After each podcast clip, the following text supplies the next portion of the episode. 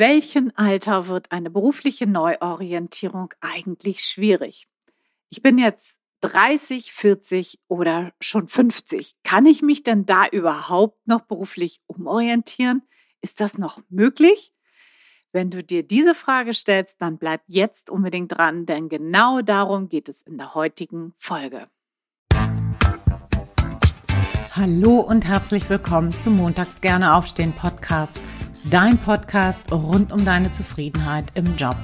Ich heiße Anja Worm und ich möchte dir helfen, dass du montags wieder gerne aufstehst. Mein Motto dabei, raus aus dem Grübeln und rein in die Klarheit und Umsetzung. So, und nun ganz viel Spaß und Inspiration bei dieser Folge. Los geht's! Toll, dass du wieder eingeschaltet hast zum Montags gerne aufstehen Podcast. Mein Name ist Anja. Ich freue mich riesig, dass du hier bist. Und heute habe ich gleich doppelt die Freude zu feiern. Das erste ist, ich habe heute Geburtstag. Wenn du das am Sonntag hörst, dann ist die Wahrscheinlichkeit groß, dass ich mit meiner Familie zusammensitze und darauf anstoße. Wir haben hier heute auch eine schöne Schnapszahl, die 77. Also da werde ich dann mein Gläschen auf jeden Fall mal drauf erheben. Das äh, finde ich eine ganz hübsche Zahl. Und äh, das der zweite Grund zu feiern, und den finde ich viel, viel wichtiger, ist, ich bin heute genau ein Jahr mit dem Podcast online. Die Zahl ist zustande gekommen, weil ich ja den Adventskalender im Dezember gemacht habe. Das heißt, da hat sich die Zahl der Folgen natürlich deutlich erhöht. Und insgesamt bin ich aber genau vor einem Jahr heute mit dem Podcast live gegangen. Und das finde ich ist für mich zumindest ein großer, ein großer Grund einfach darauf anzustoßen und zu feiern. Und ich freue mich, dass du mir hier so deine Treue gehalten hast, dass du zuhörst und freue mich, dass ich dich als Hörer oder Hörerin hier entweder auf Apple, auf Spotify, auf Deezer, auf YouTube, auf whatever. Es gibt so viele Podcast-Player und überall da, wo sich das gut verteilen lässt, da habe ich das auch drauf. Und ich kann sagen, dass ich in diesem Jahr wirklich auch viel gelernt habe. Ich habe gelernt, auch freier zu sprechen. Ich habe gelernt, da auch eine gute Planung hinter zu setzen, weil das natürlich ein auch wirklich nicht unerheblicher Zeitfaktor ist mit dem Podcast. Und ich habe mir vor kurzem ein Training gegönnt, um diese ganzen Fülllaute wie äms und äh und ja, Fullwörter, die wir eigentlich nicht brauchen, die eigentlich nur Wortmüll äh, sind, mir abzugewöhnen, abzutrainieren. Und äh, ja, ich bitte dich natürlich, mir da auch gerne mal ein Feedback zu geben, ob du da einen Unterschied feststellen kannst. Und ja, entscheide du selber, ob es geholfen hat oder nicht. Also ein Jahr Podcasting und der Rückblick kann ich sagen, zum einen, es hat mir mega viel Spaß gemacht. Es macht mir einfach Freude, hier Wissen, Erfahrungen, Dinge auch aus dem Coaching zu teilen, Interviewgespräche mit interessanten Menschen zu führen, die dich dann auch weiterbringen. Das ist das eine. Und das andere ist, dass Podcasting mich hat auf jeden Fall auch persönlich wachsen lassen. Insofern war das eine tolle Entscheidung und ein wunderbares Podcasting-Jahr. So, nun aber genug des Rückblickes und des Feierns. Jetzt wollen wir gleich in die Folge reinstarten. Und der Titel Ab welchem Alter wird eine berufliche Neuorientierung schwierig? nimmt ja eigentlich voraus, dass es irgendwie schwierig werden könnte. Und da möchte ich vorweggenommen schon mal einen kleinen Teaser vorwegschicken. Das ist natürlich Blödsinn. Ja, in jedem Alter geht eine berufliche Neuorientierung. Das ist immer möglich. Und warum sage ich das? Wenn dich das sehr beschäftigt, ja, wenn du sagst, hm, geht dann das überhaupt noch, dann nimmst du ja vorweg oder nimmst an, dass das Alter schwierig wird, dass du in irgendeiner Form zu alt bist, dass der Markt nur Menschen bis, sagen wir mal, 40 einstellt und dass dich danach niemand mehr will. Das heißt, das nimmst du ja vorweg, wenn du dir diese Frage stellst. Und ganz kurz auf den Punkt gebracht ist das natürlich Blödsinn. Ja, du kannst auch mit 60 noch einen richtig tollen neuen Job finden. Geh da später nochmal drauf ein. Und wenn du das denkst, dann sind das deine Ängste. Ja, und das ist das Problem, denn die spiegeln sich natürlich auch in dem Resultat wieder. Ja, du wirst dich ja nichts mehr wagen, du wirst dich vielleicht klein machen, dich vielleicht unter Wert verkaufen und so weiter. Und da müssen wir ran, denn das ist es natürlich, was die Herausforderung ausmacht, dich neu aufzustellen. Ja, jedes Alter bringt natürlich seine besonderen Herausforderungen mit sich, aber nochmal, in jedem Alter ist eine berufliche Neuorientierung möglich. Und noch eine letzte Frage, die ich dir gerne mitgeben möchte hier vorweg, ist, willst du das denn wirklich? Willst du einen neuen Job oder ist es vielleicht nicht nur eine Ausrede, um nicht aktiv zu werden? Wann wird es denn nun einfacher, generell einfacher mit der beruflichen Neuorientierung? Einfacher wird es ganz generell gesagt, wenn du dein Alter als das annimmst, was es ist. Es ist ein Fakt, der nicht zu verändern ist und der sowohl positive als auch weniger schöne Seiten hat. Wenn du das Alter also nicht als Problem ansiehst, denn das ist es nicht. So, worin unterscheidet sich denn jetzt die berufliche Neuorientierung mit 30, 40 oder 50 oder noch älter Jahren?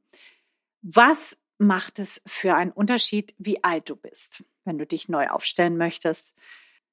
Ganz generell gesagt, bleibt es zu fast jedem Zeitpunkt eine Herausforderung, egal wie alt oder wie jung du bist weil eine berufliche Neuorientierung immer eine Veränderung ist und die bringt in den allermeisten Fällen Unsicherheit mit sich. Das ist erstmal total normal. Allerdings gibt es natürlich andere Herausforderungen, je nachdem, in welcher Lebensphase du gerade bist. Und darauf möchte ich jetzt gerne näher eingehen. Und ich möchte mal beginnen mit den 30-Jährigen. Dann bist du, wenn du 30 bist, so in dieser typischen Sturm- und Drangphase. Ja, du hast in der Regel schon ein paar Jahre gearbeitet und vielleicht stellst du nun fest, dass der Beruf wenig mit dir und deinen Wünschen zu tun hat und möchtest dich jetzt ganz gerne neu aufstellen. Und was ich immer wieder feststelle, was 30-Jährige häufig beschäftigt, ist Folgendes. Häufig kommen von 30-Jährigen so Aussagen wie, ich kann doch nicht, nachdem ich jetzt die Ausbildung oder das Studium absolviert habe, alles hinwerfen und nochmal komplett neu anfangen. Was das werden dann meine Eltern dazu sagen oder was werden Freunde dazu sagen?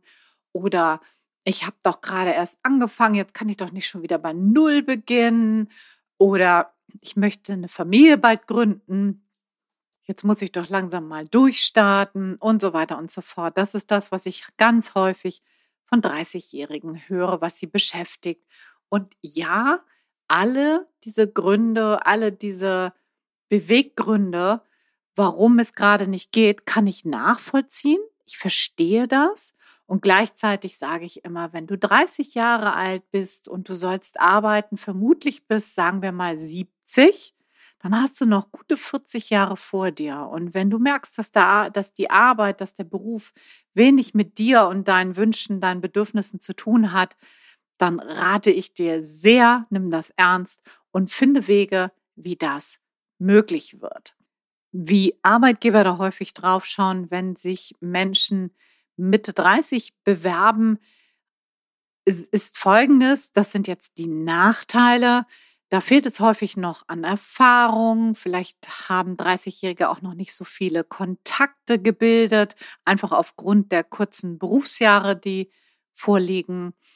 Häufig bleiben so junge Menschen auch nicht so lange, weil sie einfach noch sprunghafter sind, sich noch ein bisschen mehr ausprobieren wollen.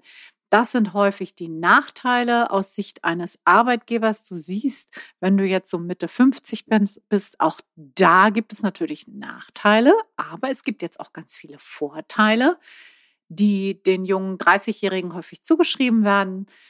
Das sind nämlich folgende Dinge, die sind häufig dynamischer, Sie werden Digital Natives genannt. Sie sind häufig beweglicher im Kopf. Zumindest ist das, was viele Menschen denken. Ich würde denken, das ist ein Vorurteil, aber das wird ihnen häufig zugeschrieben. Sie sind manchmal körperlich belastbarer. Auch das ist eine Annahme, die häufig grasiert. Sie sind vielleicht motivierter. Sie wollen was reißen. Ne? Das ist so diese typische Sturm- und Drangphase.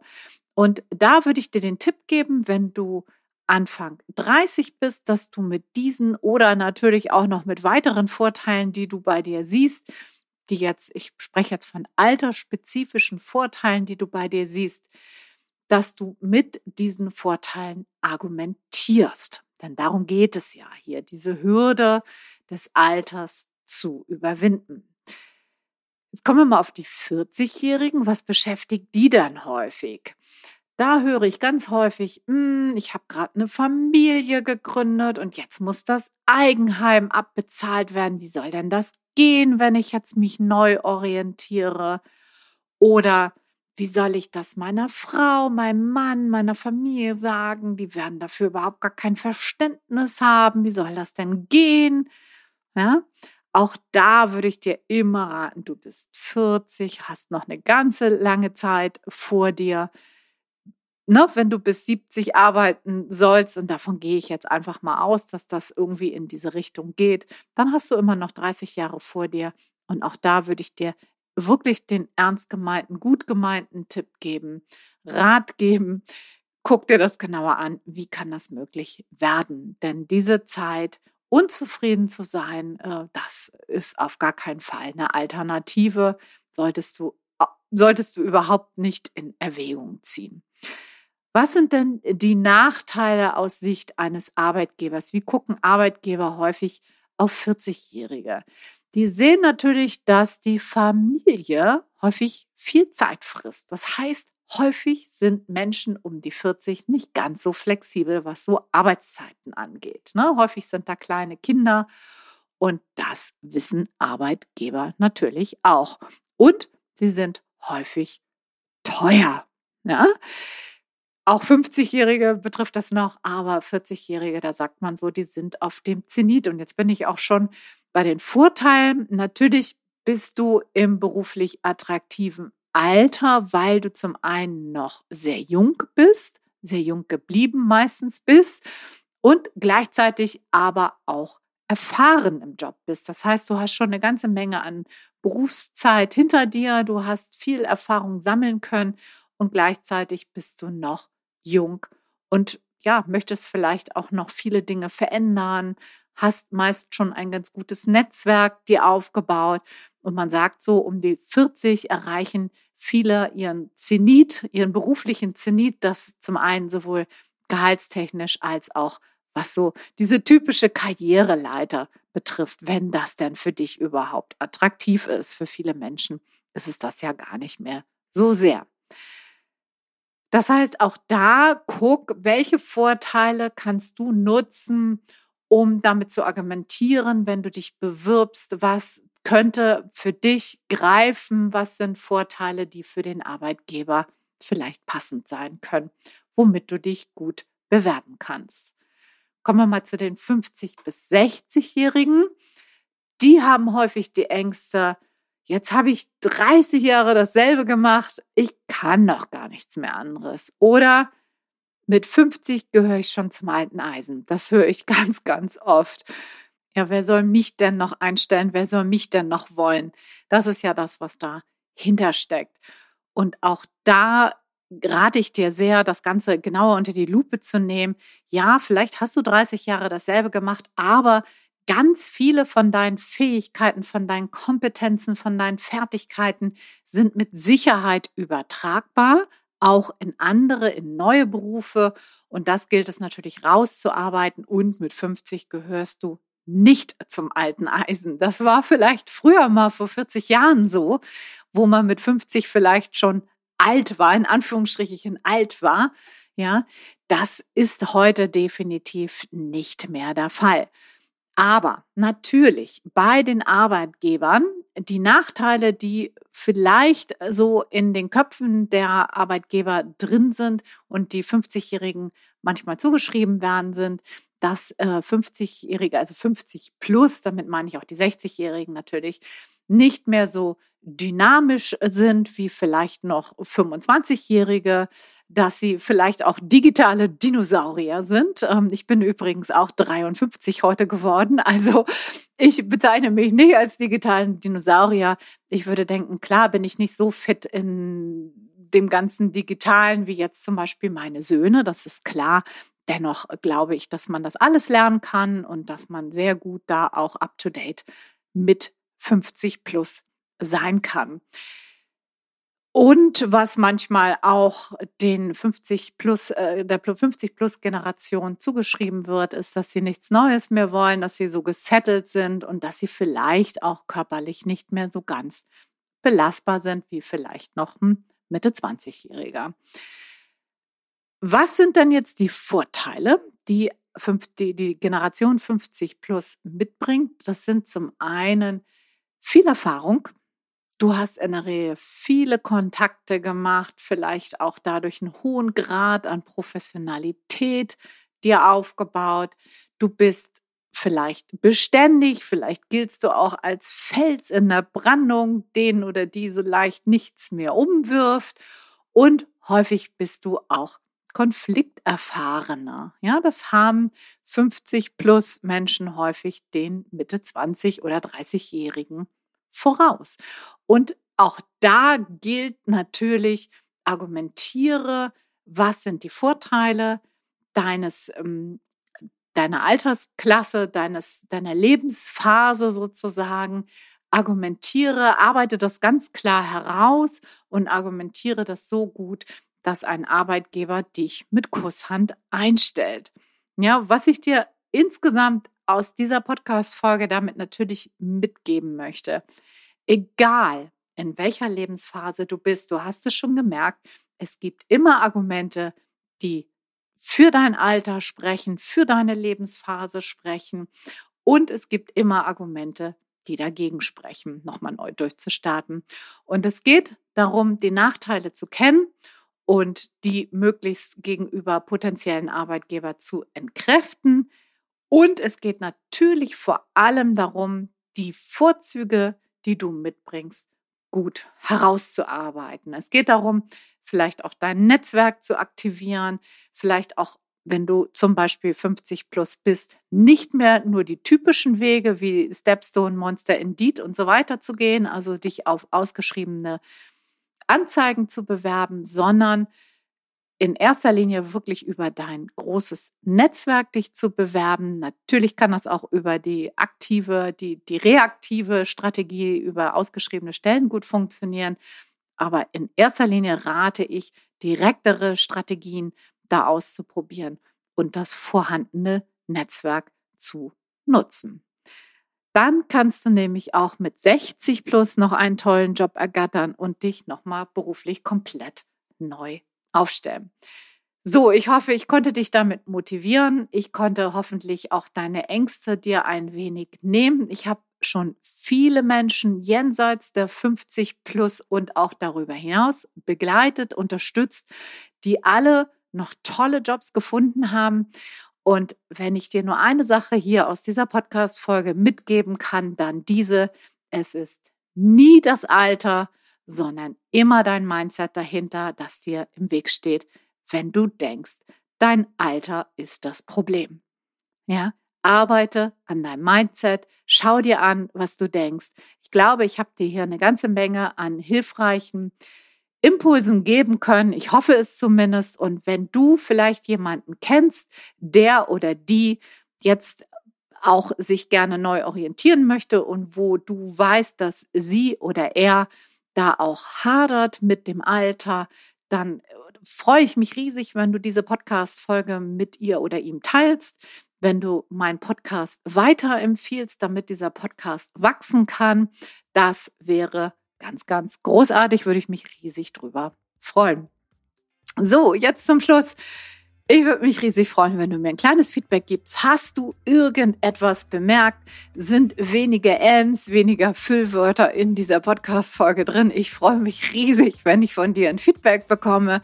Gerne über kontakt montags gerne aufstehen.de, also über E-Mail, aber natürlich auch wahnsinnig gerne über Instagram. Ich freue mich immer von dir zu hören, Feedback zu bekommen und wenn du mich an deinen Gedanken, Ideen, Hürden und sonstigen Dingen, die dich beschäftigen, auch teilhaben lässt.